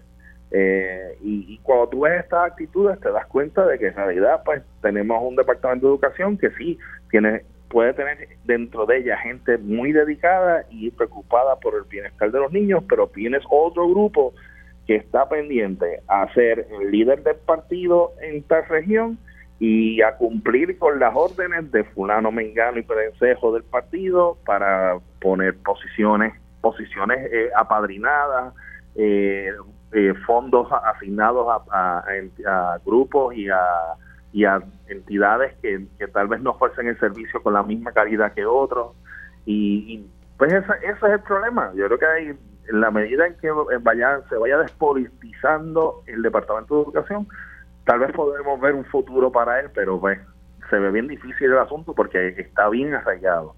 Eh, hay una historia de Bonitas Radio que, habla de eso esta semana, yo creo que también es, algo que, la gente pues debería de, estar escuchando y viendo, ¿no? Más allá de, los medios eh, tradicionales de prensa, eh, porque están ocurriendo muchas cosas adentro que muchas veces por temor los maestros y los, y los directores han tenido que callar y pues son situaciones que todos tienen que ver con la política. No, definitivamente. Adriana, quiero escuchar lo que, lo que ¿verdad? Eh, ustedes reportaron en Rayos X y, y, lo que piensas, pero vamos primero a una pausa y cuando regresemos escuchamos eh, a Adriana de Jesús. Bueno, nosotros continuamos con más de Dígame la verdad en este último segmento, estos últimos 10 minutos de nuestro panel de periodistas, como lo había mencionado, es viernes. Así que este es el momento de expresarnos, que Emilia ha aprovechado por muchos viernes atrás de, darle espacio a los periodistas para hablar y discutir sobre temas importantes que han, se han dado en la, en la semana. Y hoy me acompañan Roby Cortés y Adriana de Jesús. Eh, Adriana, hablábamos de educación. Sabemos que trabajaste en un reportaje junto a Valeria Collazo Cañizares la pasada semana. Quería que me hablaras de ese reportaje y si han surgido otras cosas eventualmente. Mira, algunos, algunos hallazgos eh, junto a la compañera Valeria Collazo Cañizares, nosotros eh, logramos eh, desempolvar unos videos, eh, unos, unas reseñas periodísticas incluso del mismo Telemundo en años anteriores, desde el 1998, 2000, habían videos del 2006, 2014 y todos tenían el mismo factor el factor en común, que eran protestas de estudiantes, maestros, empleados del sistema de la comunidad escolar, denunciando las pésimas condiciones en que se encontraba pues su plantel o se encontraban en escuelas de esa región. Había muchas protestas de estudiantes, las mismas pancartas que hemos visto, y uno se cuestionaba, ¿verdad?, cómo es que todos los años se denuncia el mismo problema, siendo educación la agencia con el mayor presupuesto de Puerto Rico algunos hallazgos de, ese reportaje, además de, del problema repetido, nosotros también habíamos investigado sobre los fondos Schoolwide, que son unos fondos federales que ayudan en la compra de materiales y, y, de, y, de, y de recursos para las escuelas. De esos fondos, por ejemplo, si ustedes entran a la página del Departamento de Educación, pueden ver la, cómo se distribuye ese fondo. Van a ver que el 80% de ese fondo se va en nómina no en materiales, no en recursos, se va en nómina. Eh, también nosotros en reportajes previos habíamos eh, hablado con directores escolares, con maestros y precisamente de ese mismo fondo veíamos que había un problema con la oficina de compras del Departamento de Educación porque ellos hacían su trabajo, sometían sus requisiciones, sometían el pedido, el wish list de los materiales que necesitaban y no les llegaba a las escuelas o les llegaba a mitad, una mitad de esa misma lista que sometieron. También nosotros pedimos datos al Departamento de Educación porque sabemos que hay un problema de infraestructura y eso es uno de los señalamientos que han hecho los estudiantes en ese trend que vimos popular en las redes sociales con el de hashtag uniforme completo jóvenes. Y en esos trabajos de infraestructura, el Departamento de Educación comenzó en el 2021, porque fue luego de los terremotos, todavía están haciendo arreglos de columnas cortas, todavía están haciendo eh, trabajos de pintura, sellado de techo, etcétera. Son unas iniciativas que se extienden hasta el 2027, pero lo interesante de eso es que nunca desde el, sea, desde el inicio no se no se decidió, no se determinó que iban a ser las 860 escuelas, 859. Iban a ser algunas escuelas que iban a dependiendo su necesidad. ¿Cuál es el problema? No han terminado esos trabajos y ya uno se cuestiona, uno se pregunta, uno dice, contra, de aquí al 2027, pues quizás las otras escuelas que no incluiste en esa lista las vas a tener que arreglar. Así que estás en un, en un estado perpetuo de arreglo.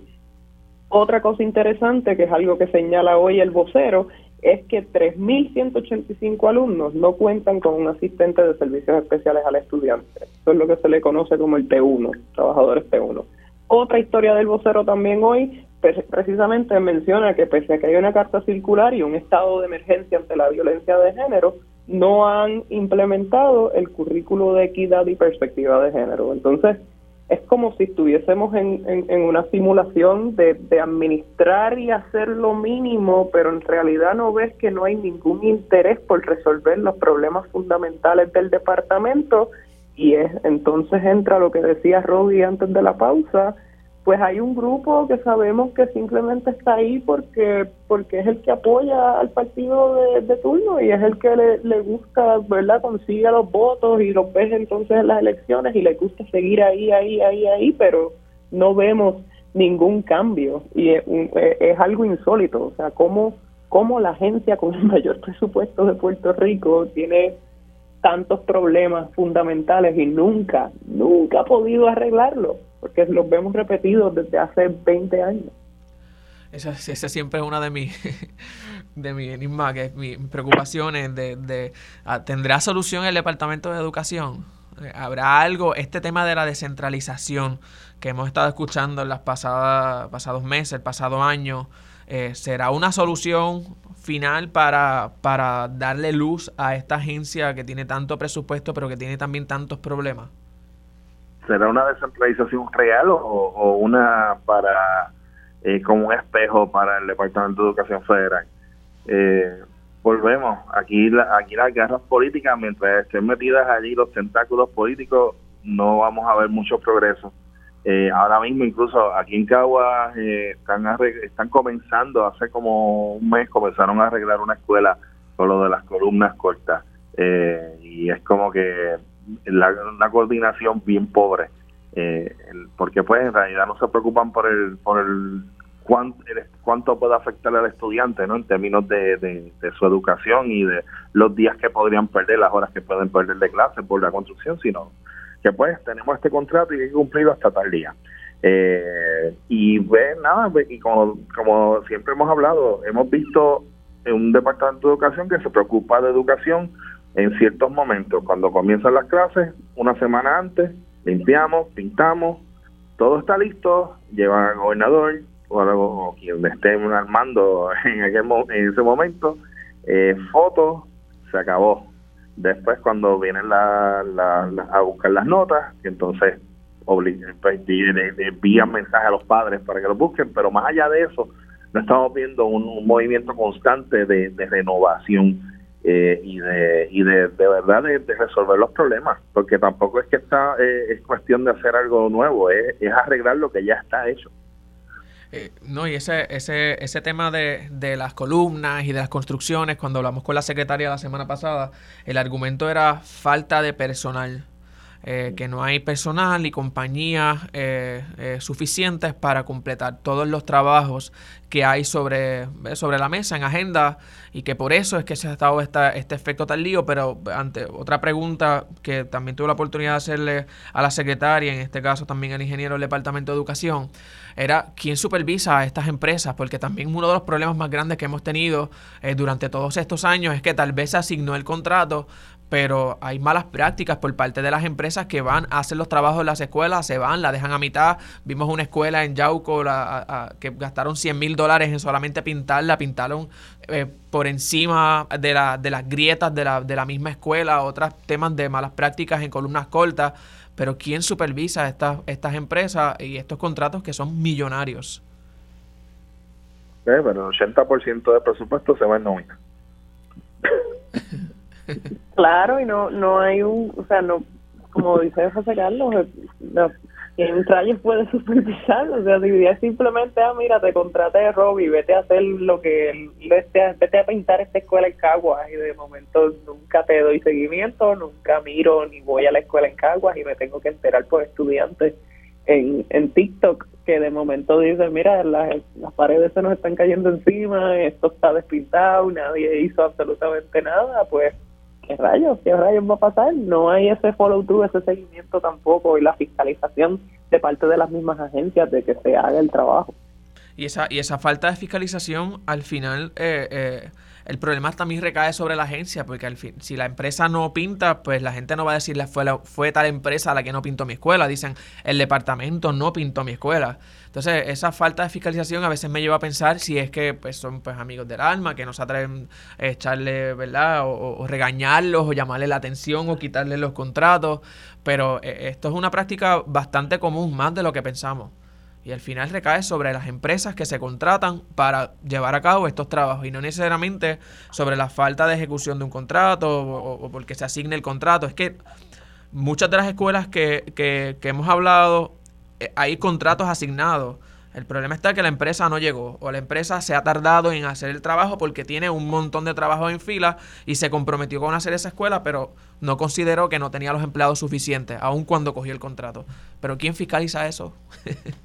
y ahí también es la, la hipocresía dentro de las mismas administraciones de, miren, el ejemplo perfecto es el de Julia Kelleher, que tenía el lema todo por los niños y, y siempre ante preguntas de, de eso, de la politización de la agencia, siempre ponía caras como, como ofendida y no le gustaban las preguntas y lo, y lo digo porque yo, pues yo le había hecho esa pregunta en algún momento y siempre tenía esa cara como que no, yo no hago eso, eso no pasa, todo por los niños, todo por los niños, todo por los niños, pero ya vimos el resultado y entonces y es también como dice Robbie dicen todo por los niños ahora hacen una pinturita aquí pasa a la persona hacen el photo op en la en la escuela cuando empiezan las clases dice que estamos listos estamos animados de recibir a los estudiantes estamos súper preparados pero después durante el semestre vemos cosas como esta vemos el, el decaimiento de, de la infraestructura vemos los, los trends en TikTok vemos lo que les había mencionado de la falta de T1 y ya el semestre comenzó hace dos meses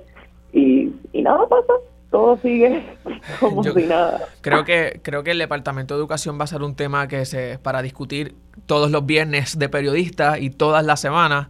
Yo le agradezco muchísimo a ambos por estar aquí, por acompañarme y no dejarme solito en este viernes de panel de periodistas en sustitución de Mili Méndez. Eh, siempre es un placer escucharlo y admiro muchísimo su trabajo. Así que igualmente a toda la gente que se conectó con nosotros, muchas gracias por, por la conexión. Nosotros ya acabamos esta hora de Dígame la verdad. Continuamos con más de Radio Isla.